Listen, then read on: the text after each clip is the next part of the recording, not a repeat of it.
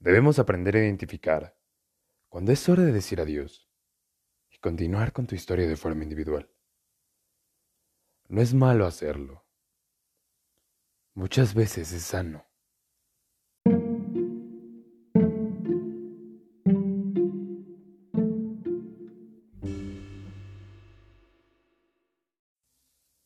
Hora de dejarte ir.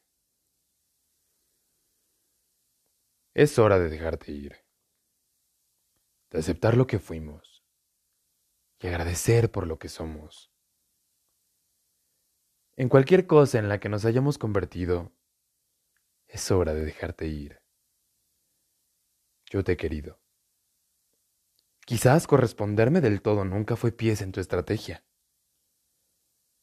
No me retiro vencido sino sonriendo ante la oportunidad de haber cruzado tu frente y mis labios, tus manos y mis sueños, tu sonrisa y mis bromas, tu ternura y mi canción. Es hora de dejarte ir. Siempre supuse yo sería lo mejor para ti.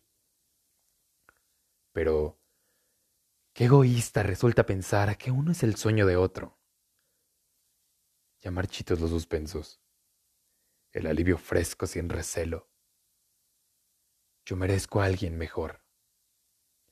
Quizá no tanto como tú, pero que pueda entregarse sin temor esa expectativa que tuve hacia ti.